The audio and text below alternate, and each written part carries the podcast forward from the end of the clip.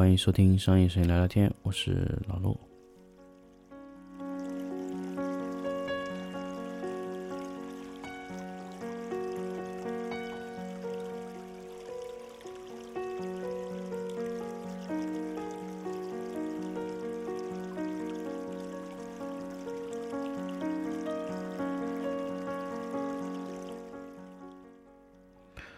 欢迎大家收听上一声聊聊天的粉丝抢先听节目。那么这一期呢，其实想跟大家分享一个关于特别敏感的话题，就是“回扣”两个字。其实这个话题，我发现很多的，不管是谁吧，在公众的节目中，其实很难，也不敢去分享这两个词。“回扣”这两个词其实很敏感，又离我们的生活特别特别的近。所以，我很喜欢去谈这些话题，也不说特别特别的去迷这种话题，但是我觉得这种话题会让人联想到很多的浮想。所以，大家其实发现我这段时间，而且很长一段时间，我不太会聊跟摄影非常相关的东西，但是我会像。大家去说关于一些职场上的一些的问题，就是确实很多时候这些敏感的话题，就是真正其实我们想知道的。所以通过这么十来分钟的时间吧，跟大家聊聊这个敏感的话题。其实回扣这个事儿，我们在生活中碰到的非常多，尤其你在做甲方是需要去乙方去帮助的时候。各种回扣啊，什么各种的小甜头都会给到你。那么我很想知道“回扣”这个词是怎么来的。其实我觉得“回扣”这个词很多时候就是从返点的点上出来的。其实大家知道，有回扣意味着你做的这个事情它有利润，而且有巨大的利润，对方从他自己应得的利润中。剥离出来，余下的钱返回给你，这就是回扣的由来。那我不想说这个回扣怎么产生，甚至说这些钱或者怎么哪里来的，但是从根源上都是统一的利润之外的东西。因为乙方需要保证他自己的利润以外，他多出来的这些东西，他愿意希望让甲方。更多的润滑，所以才会给到这个钱，这就是回扣。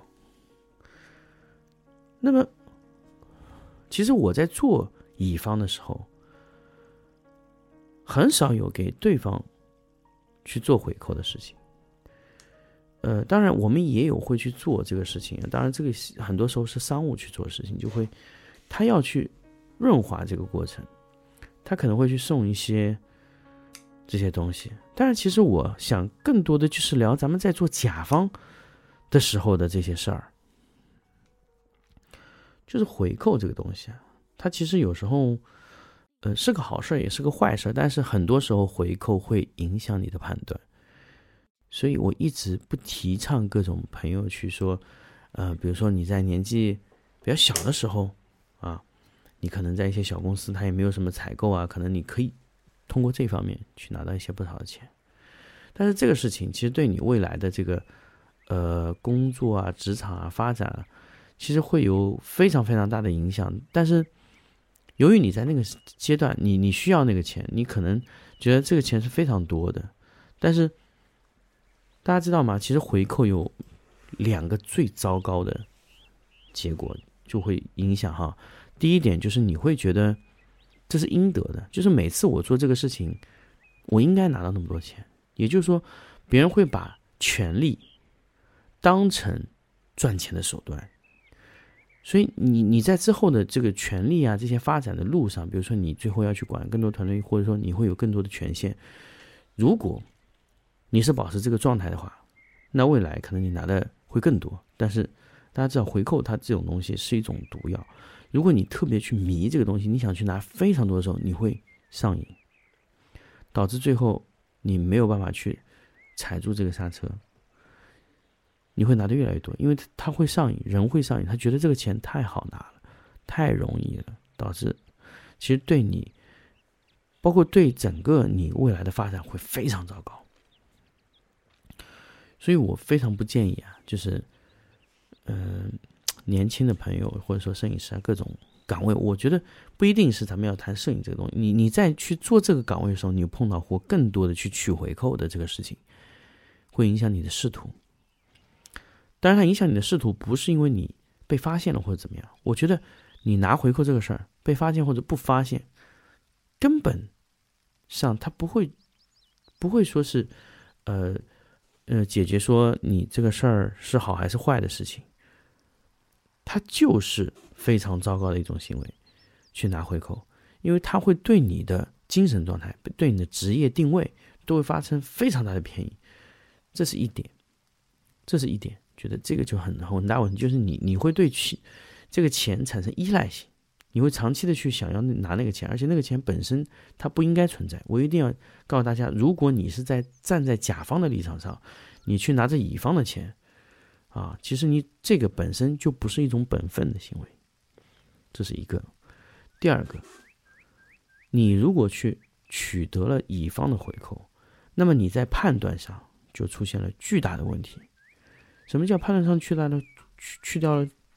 就是碰到巨大问题的，就本来你可能觉得这个乙方是有问题的，但是乙方给你送了这些钱的时候，那么可能你的判断就不对了。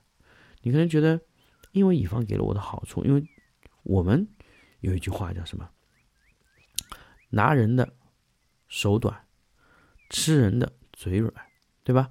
所以你不会去说乙方有不好的东西。所以很多时候润滑这个事情，确实由于甲方在收了这个。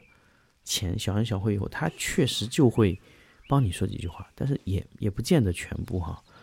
所以我一直倾向于就是和我的供应商保持之间是比较纯粹的关系，就是工作。那我我私下和供应商做朋友的也非常少，呃，反而我和供应商做朋友的时候，都是我和他没有在甲乙双方的状态中，这是非常舒服的。所以，呃。因为他不会影响你的判断，你可能他是你朋友，你会相信他去帮你做一些事情。但是我觉得，你拿了那个钱就会有很大的问题。这就是，这个就是，在未来啊，我觉得可能你如果去去去去去去去做这个判断的时候，会出现很大很大的问题。嗯，那么这个呢，就是我跟大家在今天想分享的一个最非常重要的一个点。第二个呢，就是。回扣这个东西，有时候你经常拿，你的贪欲会上上升。比如说现在可能你你在买一些设备的时候，你可能拿到百分之五，未来就是六七八九十，甚至二十三十四十，甚至有百分之一百。当你胆子大的时候，比如说你买一百块钱东西，你卖它两百块，那一百块就是你的回扣，会非常疯狂啊！这是我碰到过很多，我以前在做一些服务的时候，我的甲方的。这个这这个这个这个回扣的数量能达到一倍那么多，当然我也不能不能说是哪一些公司，但是就是会有这样的情况，就是他的要求他的回扣是一倍啊，非常恐怖啊。那这种，但我我我不说是哪种企业，确实他们敢拿，而且这说明他在之前拿回扣已经拿的非常非常习惯，而且是非常的自然，他才会提出这么大的。这个数量哦，难以想象啊！所以说，回扣这个事情，它会影响判断。为什么我不说中间商赚差价的那种叫什么返点什么？比如说 A 转包给 B，B 转包给 C，它中间的差价，那 A 和 B 之间的差价，那这种呢，我觉得完全不叫回扣。那回扣只是我一直说回扣，它会影响到甲方的判断。比如说，比如说我最近碰到一些事情。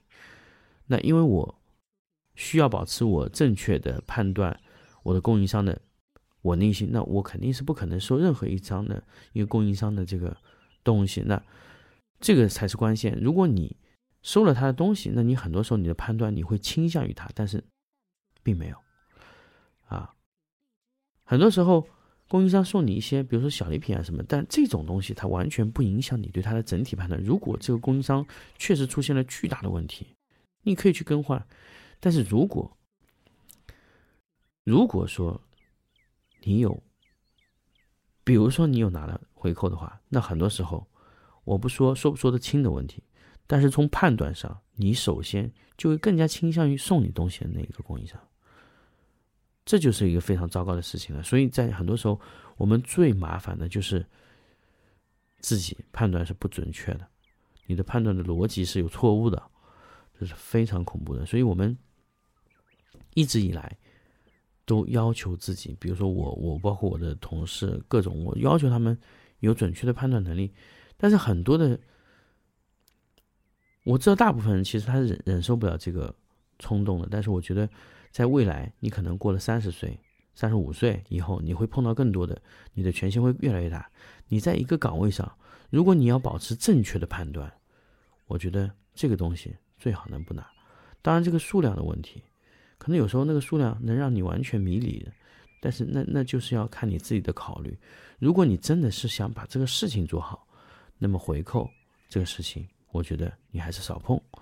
那么，如果你只是希望把这个东西当做一种谋生手段去赚钱，那我觉得只要不被发现，你也可以去做。那么，当然这个只是你个人的行为，我不加评判这东西是事情是好还是坏啊。因为回扣这东西，其实大家很多时候都在拿，我知道大家其实不可能没有拿过这个东西。但是，如果这个东西已已经影响到你的职业判断了，我觉得这么敏感的一些。判断，由于只是这一点回扣会影响到你的仕途，我觉得可能你就要斟酌衡量啊。这就是我想给大家分享的关于“回扣”这两个词。希望呢，这个节目呢，其实也是给大家一个小小建议吧，或者说一个小小的，怎么说呢？应该算是一个启示吧。啊那么，因为我自己本身这么多年下来，很多年，我干了十二年，几乎就没拿过什么回购。那当然，很小的时候，在大学的时候，啊，做一些啊什么这种社团的时候，当然有拿过，但是后面就慢慢就没有去做这个事情了。因为确实发现这个东西啊，其实影响仕途，因为你的判断就不准确了。很多时候，大家知道，如果你拿了回扣，你会用无数的谎言去。骗别人，甚至骗自己，你觉得你是公平的，你只是因为拿了他那点钱，但是你觉得这事儿还做的是很公平，但是实际上你是骗不了人的。多年以后你回想，你当时在那个那个时候的立场，完全是完全就是不正常的。所以很多时候我在想，就是很多朋友，我我很多时候在看公司的一些呃状态的一些人里面，其实很明显看得出来。他有没有拿？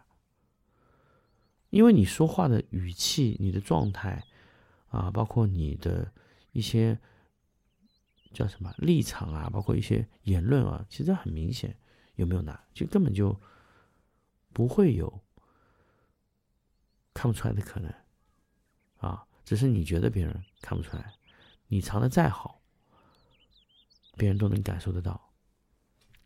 好，这个就是。回扣这个话题，那确实这个话题真的是太敏感了。我不知道这期节目能不能在几个平台发出来啊？但是我觉得还希望用粉丝抢先听的节目给大家去听到。好，那么这期节目呢就到这里，我们下期再见。